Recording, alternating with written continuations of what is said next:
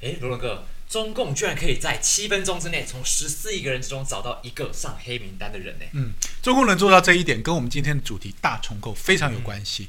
但是这个大重构到底是解药还是毒药？为什么它争议很大？我们来看一下。大家好，解读时间又到了，我是冠军，我是罗伦。网络上的热门话题大重构，就连英国的查理斯王子还有超级富豪比尔盖茨都是算是非常推崇的。可是还是有很多人对这个话题不是很清楚。今天我们会讨论四个重点。第一个重点我们会谈谈什么是大重构，跟第二个大重构的核心手段是什么，还有第三大重构对台湾的影响，还有四民众是怎么看待大重构这件事情的。嗯，好，首先跟大家讲讲什么是大重构。大重构的英文叫 The Great Reset。是由世界经济论坛这个 WEF 提出的计划，它涵盖的范围非常广。简单来说，就是因为中共病毒重创了全球，尤其是经济部分，当然首当其冲。对。但是为了要修补它，哎，我们需要来一个大重构计划，讲得很好听。哎，来改善这个世界。这个论坛聚集了全球各领域的人物，包括工商界啊、学术媒体等等精英。对，因为这个听起来非常的棒啊，但是大重构计划其实引起了很多的争议。呃，被认为是由少数的全球主义的富豪来讨论，或是来决定其他人类的命运。哦，那当然谁都不想被决定命运啊，尤其还被掌控在少数的既得利益者手上。嗯，而且啊，当然这是一定的。而且关于你知道，中共特别喜欢这个论坛。一讲到中共，我们大家神经就要稍微警觉一下，紧紧绷一下，紧绷一下。从两千年到现在，中共在这个论坛中的角色越来越重要。他从开始只是去参与。然后慢慢的就介入，最后就变成中共在主导这个论坛的话题跟主导权，好话语权，它成为论坛的长期主办国家了。哦，嗯，而且呢，这个机构的合作伙伴包括一些世界上最大的公司啊，这边有提到像是阿里巴巴、谷歌、高盛、华为、黑石、摩根大通、微软还有脸书，哦，这些企业都有一个共通点哦，是这些都是一些跟中共深度挂钩或者非常想要赚人民币的财团。对对对，而且他们认为这次呢，疫情。重创全球要怎么办？是要全面去检讨过去所建立的自由市场的经济，也就是他们要讨论资本主义造成的呃影响。那希望政府能扮演更积极的角色啊，就像大政府这样解决经济跟社会的问题。那世界经济论坛的主主席这个叫做斯瓦布的哈，他在那个呃书中，他一个新书哈出来哈，他说他坦诚啊，他说有了这个疫情呢，我们就能放开胆子来搞改革，建立新秩序，想怎么搞就怎么搞。哎，对对对，那这边我帮大家提个问号啊，就是提出一个质疑啊。其实这次的疫情最初是因为中共的掩盖导致疫情扩散全球嘛，造成现在已经两百多万人死亡，然后还有各国是仿造中共集权中共封城的抗疫模式，所以就小企业被迫关闭啊，失业率飙升啊，造成了经济的灾难。结果现在他却回过头来去怪罪说，哦，这可能是资本主义有问题哦。嗯，其实去年呢，前梵蒂冈的驻美国的这个大主教呃维加诺，他给川普的第二封公开信，他就警告他说。呃，一个名为“大重构”的全球计划正在进行中。它的设计者是一群由一群全球的精英，他们想要征服全人类，采取强制措施，彻底的限制个人跟所有民众的自由。嗯，提到这，各位有没有发现，听起来跟社会主义还有共产主义有一些相似啊？只是换了一个新名词。你看他刚刚说，他要大重构计划是希望政府要扮演更积极的角色，去解决经济还有社会的问题，也就是主张大政府主义，为了大众的利益去缩小个人的自由还有财富。最后呢，很可能就会走上了集权之路啊。嗯，我们开个玩笑，这样看起来，其实川普总统最不适合参与这个大重构，因为他最讨厌的就是社会主义跟共产主义侵蚀美国。但这是有根据的哈。根据呢，美国的著名的月刊呢《告密者》杂志呢，它最新的一期主题也是这个哈，就叫做。标题就叫“大重构”，美国和全球精英如何利用中共病毒使世界社会主义化？哈，非常注意这个这个议题哦。这个报道就指出，大重构计划的第一个阶段就是利用美国的选举制度进行各方面的攻击，配合大媒体跟大科这些高科技公司呢，统一宣传，口径一致，不惜一切代价让拜登赢得总统之位。哇，那这样子等于说他们的第一步是已经完成了，是拜登就上台了，没错。不过讲到这个呢，大家还是对大重构名词这个名词可能有一点模糊啦。如果要再进一步了解什么是大重构的话，接下来我们就带大家来看看大重构的核心手段。我们刚刚介绍了大重构这个概念啊，听起来是非常可怕，因为它是包装过后的社会主义嘛。你可是论哥，其实很多的主流人士是很吹捧这个概念的，为什么？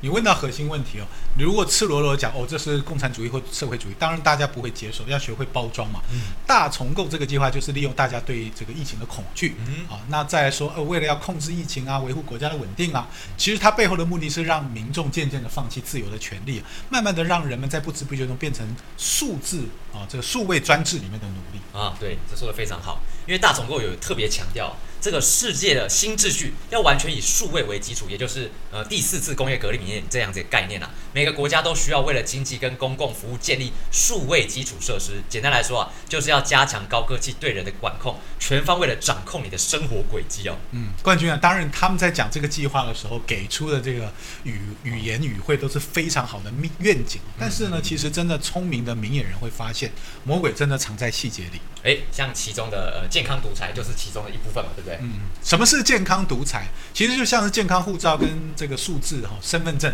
嗯它可以追踪全球每个人互相接触的情况。嗯，听起来是很合理嘛，因为像台湾之前也有疫情出现，那就赶快追踪它的足迹嘛，才不会是啊是啊扩散。是是是哦，但是呢，如果这个被误用的话哈，就有心人哈，哎，这个就是一个非常可怕的政策。嗯就像你想想看，在香港，如果反送中的民众就可能有危险了。对，如果说有这套系统的话，他们就有危险了。那或者是现在这个在那边追寻窃选真相的那些民众，可能也有危险了。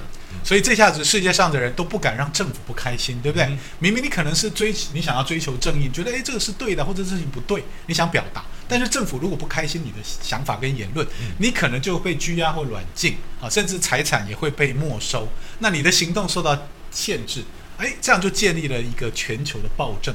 哎，所以啦，大家都不想要被管嘛，所以，但是他们很可怕的就是他们会用一些很好的词汇、很诱人的说法，例如说，他可以取消你的个人债务来嗯。吸引你说认同，或者是来参与，或者至少不要反对这个大重构计划嘛。诶，而且一些国家已经开始在进行这样子的政策了。嗯，这就是包着糖衣的这个糖果的毒药了哈、像是目前美国支持大重构这个议题啊，诶，里面就有啊，包括免除免除这个债务啊，啊禁枪啊，啊强制的接种疫苗啊，诶，我们就拿这个免除债务来说，嗯，啊，关于你知道它其实是有条件的吗？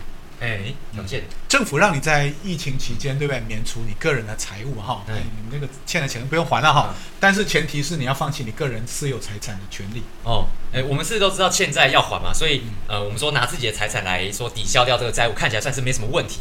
不过我们在看这个政策的时候，其实真正应该注意的是，这样子的政策真正影响到的是什么？会影响到谁，才能够看到问题的实质嘛？嗯，我们帮大家分析一下哦。如果你今天是到处那种欠债没有财产的搏击，问题，但是你也欠了很多债啊哎，你当然觉得，哎，你赚到了嗯这个政策啊，The Great Reset 真是 great，对不对嗯？，对。何乐不能呢？哦，但是如果你今天是工作那种兢兢业业，然后呃只是受到疫情影响啊，导致有债务问题的这些企业家，哦，那这个时候政府应该是要出手帮你渡过难关，但是他却割起韭菜来了，哦，那这对企业家来说很不公平，完全是两样情啊。嗯，这就是所谓的辛苦工作的人啊，反而被牺牲，就是真的很辛苦哦。但是你就是，而且那些呢到处欠债，某种程度上可以说相对容易哦，对社会造成不好影响的人，你欠债嘛，啊，这就是负面的东西啊，反而获得了额外好处。但我们的政策真的需要这样吗？但这个对社会有益吗？我们可以想一想。好，那我们再来谈谈是强制接种疫苗部分。诶，那强制接种疫苗，其实呢，它可能是借由个人的健康卡，政府就可以立刻知道你的行踪还有个资，诶，你疫苗打了没啊？你在哪里呀、或者是你去了哪里做了什么东西都被掌握了。相反的，如果你没有这个健康卡，那你可能行动自由又被受到限制。嗯，那我想听到这儿，很多人也可能会想，哎，为了控制疫情啊，我们牺牲一点个人的自由，保护一下自己，也保护别人哈，嗯这个有什么不对吗？不过话又说回来，这一大堆的这个措施呢，是不是很像现在中共在执行的健康码？哎，对，嗯，就是把人分类嗯，然后再透过分类之后控管的效果。对我们，我们牺牲一点点自自由，然后去让大家更安全。我觉得没错啊对，没有问题。但是重点是这个管控可能出现了问题啊，就像我们前面讲的，如果你今天都听政府的话啊、都让他们很开心，那你可能没事。但如果你今天是质疑或是挑战政府的权威的时候，哦，那这个健康码可能马上就会变成限制你的工具了。嗯，那其实这时候你健不健康好像跟这也没关系了。对啊你只要今天挑战我，就限制你，就不让你出门，就是不让你出门。嗯，哦，那这样想起来，这个大重构计划也算是非常的邪恶哦，因为它是借由民众对于疫情的恐慌啊，去做出退让还有配合，去让自己的隐私还有自由一点一点就被吞噬了。如果有一天呢，你被政府扣上某一个罪名，那可能你的财产还有你的自由，甚至你的生命都可能受到影响哦。嗯，其实呢，我们刚刚讲到了，在世界上已经有了最好的一个对照组了，就是中共国哈。像我们刚刚提到，如果不使用所谓的健康码，哦健康码，你可能就连你家的社区一小步你都迈不出去。对政府完全掌握你的行踪，因为呢，把你的所有的各自连在一起啊，监控你的生活。那你没有办法出门啊，你甚至也买不到食物嘛，买不到任何东西啊，所以你的基本生存权可能都会没有，因为他会拿来威胁你。哦，甚至如果你去曝光一些疫情的资讯，你去跟你亲朋好友说，哎，我们这边实际上疫情情况是怎么样？哦，那就糟了，他透过健康码就可以知道你在哪里，把你抓起来，或是恐吓你，限制你的生活范围，都是可能的哦。所以呢，这样子呢，是不是就很有效了？透过这个手段，哎，你就不敢去质疑政府，对不敢质疑中共，哦，这个声音就不见了。所以呢，你看真实的疫情呢，就完全没有办法被曝光了。所以你就发现呢，这个 中共国真是营造出疫情啊，这个可防可控啊。嗯我们是防疫大国的假象就是这么来的。哎，就这么创造出来的啊。啊不过讲到这好像有一点远了，我们接下来来谈谈这个大重构对台湾的影响。大重构这件事情呢，好像全世界精英都很热衷于这个计划。那如果台湾也有这些精英啊，也有这些政治人物想要参与这个计划，哎，那会发生什么事啊？嗯，这个我们当然不能脱节于社会啊，啊，脱节于世界。但是呢，台湾其实有差点有呃有一个类似的计划。前阵子呢，台湾争议很大的，大家知道那个数位身份证 EID，对不对？其实呢，它就是一个多项功能啊，听起来很好，把账户啊、健保卡、身份证啊，嗯还有你的这个呃悠游卡的功能，哎一卡万用啊嗯，功能强大。我其实出门带一张卡就好，听起来很方便，对不对？嗯，对。但是就像前面所讲的，哎，如果政府呢他有心的话，哈，嗯嗯嗯，他就能轻易的冻结你的账户、财产，甚至他会限制你的行动自由，追踪你。对，我们举个例子啊，有一个学者，成功大学的电机系教授李忠宪就表示，发行多功能的 EID 其实就是种下数位独裁的火种，这比传统的独裁还要可怕一百倍。这句话可怕一百倍是他讲的他认为呢，这个担忧呃，应该说我们认为啊，这个担忧不是没有道理的啊、他认为只要跟亲呃有亲共人物上台开通了这个遥控远端功能的话，人民的反抗能力呃反抗的力量可能在萌芽阶段就会被扑灭了，是因为真的中共渗透在台湾非常厉害，嗯非常严重啊。所以才我们才会担心嘛。嗯所以呢，李宗宪教授他就继续指出嘛，因为这个数位的身份证 EID 它内建的一个这个所谓的呃远距读取功能，嗯就像那个汽车我们开车呢 ETC 的读取器，哎，你把那个功率放大哈。好，它装再装个后门啊，这些等等东西啊，哎，就可以来追踪你的行踪了。嗯。而且如果未来再搭配，我们知道现在五 G 的时代快来临，这互联网整合，哎，就把人脸辨识啦，呃，这个指纹啊、数位钱包啊等等这些东西呢，哎，交叉把这个大数据交叉使用，那不但你的用户呢，你的隐私可能会被追踪掌握，你系统很容易被我刚才讲的有心人士或者中共这个渗透呢入侵破解，你造成国家或个人安全的风险。对，那当然最糟糕的情况可能就是有中共的同路人或是有心人士去配合境外势力，然后想要颠覆台湾的政权。其实那时候台湾很可能就瞬间就变成了一个数位集权国家了。嗯，所以开头呢，我们就谈到了嘛，说中共拥有世界上最大的监控系统，它可以在七分钟内掌握十四亿人哦，里面找到一个人呢。如果你是黑名单，但是这个几乎是牺牲了所有中国民众的自由跟隐私权啊，透过这种所谓的数位的集权，让中国呢，诶一片这种所谓的人造和谐。你想骂中共，你想爆料这个疫情啊，或发现发某个地方你要维权啊，你就会被管控，你根本就无路可逃。台湾真的要非常小心跟借鉴。当然啊，罗文哥，你刚刚讲这个科技啊工具本身其实没有好坏之分的，没有谁好谁坏。但是我们说科技化、数位化，其实一定程度上也为人类文明带来了进步。只是如果人心不正的话，再好的工具也可能沦为邪恶的打手啊。嗯，就像我们呃常常听到的广告词叫“科技始终来自于人性”，从人性的角度出发，我们来看看呢，有一本书叫《魔鬼在统治我们的世界》，它在书中就这讲了哈，呃，在科技越来越发达、政府权势越来越大的情况下，这个自由社会政府，其实包括台湾哈。呃，如果继续酌情，民众将面临同样可怕的被监控的命运，这绝不是危言耸听。嗯那现在我们来看看今天的最后一个主题——大重构，民众对它是什么看法呢？哦我们前面讲到，主流的精英很喜欢很喜欢这个大重构的概念，因为他们是希望有少数的精英决定多数人的命运，可能在这个过程中还能够获得巨大的利益哦。诶，但是有支持就有反对嘛，这个两派人马在这个过程中就展开了很激烈的拉扯啊。首先开始出手的，当然就是大科技公司的数字集权。嗯，关键我们跟大家呃这个提醒一件事哦，就是说大家知道前阵子闹得沸沸扬扬，就是川普总统的社群账号被封了，对不对？被封起来，还有他的支持者哎要换平台啊，结果被这些高科技的巨头哎想办法阻扰、哦封锁，那这个是不是就是所谓的数位霸权，对不对？所以英国的职业律师呢？呃，这个叶宁啊，美国美国哈，他职业律师叶宁他表示哦，联手针对一个人或者一个平台呢，去封杀这个明显是违宪的垄断。嗯，还好大众的眼睛还是雪亮的，没有屈服啊。美国的高科技公司这样子审查行为，当然就引发了国际上的声讨浪潮。呃，后来还是啦，我觉得有很多国家的政要呢，都都发现这个是一个危机哦，所以他们就纷纷的站出来谴责哈，推特跟这个脸书封锁啊，川普账号这个行为呢，诶，他觉得呢，言论自由还是非常重要的。对啊，那除了国际上有这个谴责声音，推特在那个数字上，应该说这些人的股价都下跌了啊，像是推特删除了川普的账号之后，股价一度暴跌十二趴，然后诶，Facebook 的股价也是一度下跌四点四趴。谷歌还有亚马逊等等的指标股也都下跌超过两 percent，总计有超过一千四百亿美元的损失哦，就这样蒸发掉了。不过特朗普好像没在怕哈，没在怕。不过没关系，在自由社会，你大可以那审查别人、封锁别人嘛哈。当然，别人也可以这个抵制你啊哈，这也是商业行为嘛。对。那这些平台的用户呢，就纷纷发起了这个搬家行动，像是那个川普的推特被封后，那很多的大量用户就转到一个平台叫做 Gap 啊，那一天之内，它的流量嘣一声。涨了这个七百百分比七百多，哎，但是就没什么用啊，因为科技巨头又出手了。由于 Gap 的言论自由政策，谷歌跟苹果也是马上就在商店中就禁止了它。夸张哦，对，感觉他们就铁了心啊，不管我股价掉了多惨，或是骂声有多大，反正我就是要封杀意见声音就对了。嗯，好啊，那既然他们封杀这个别人的声音，那我们就必须要更多的声音被人家听到嘛，哈。所以一位一位同样是高科技公司的老板。对这些审查，他非常不爽。嗯，对，大家知道他是谁吗？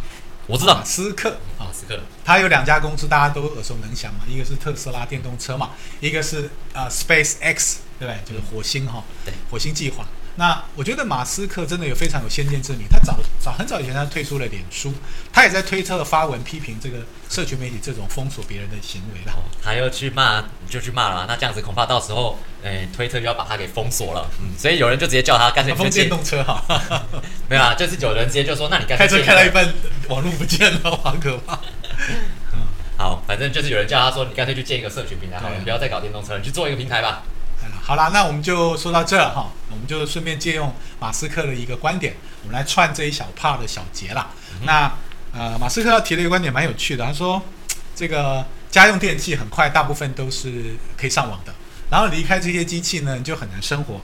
但是上网之后，你的生活就变成了数据，对，那就变成了电脑哦学习的一部分，那变成了一个大数据的一部分。嗯，然后呢，你们家就变成 AI 的一个节点。那必然你就会被这个 AI 所谓人工智慧控制了吧？嗯，对他其实这件事情讲很多次啊。马斯克对于人工智能威胁已经多次发出警告了，呼吁人为了保障公共安全需要设立监管措施。他所担心的世界大战，并不是因为北韩的核武，而是因为 AI 人工智能。嗯，我相信他不是危言耸听啊。我们可以现在可以看到，现在问题不是所谓的啊大重构计划中讲的。好，要强调这个强化这个高科技对人的全面的掌控。我反而觉得呢，透过马斯克的这个想法跟说法，我们应该讨论的是，是不是我们应该限制、降低高科技对人们的管控？嗯，OK，没错，因为我们最初需要科技。呃，当然是希望科技能够达成一些我们做不到的事情啊，去方便大众的生活。但现在呢，科技其实已经有一点变成是弊大于利的状态。那这时候我们可能就要适当的踩些刹车了。嗯，这个真的不是阴谋论，而是我们真的要非常警觉的哈。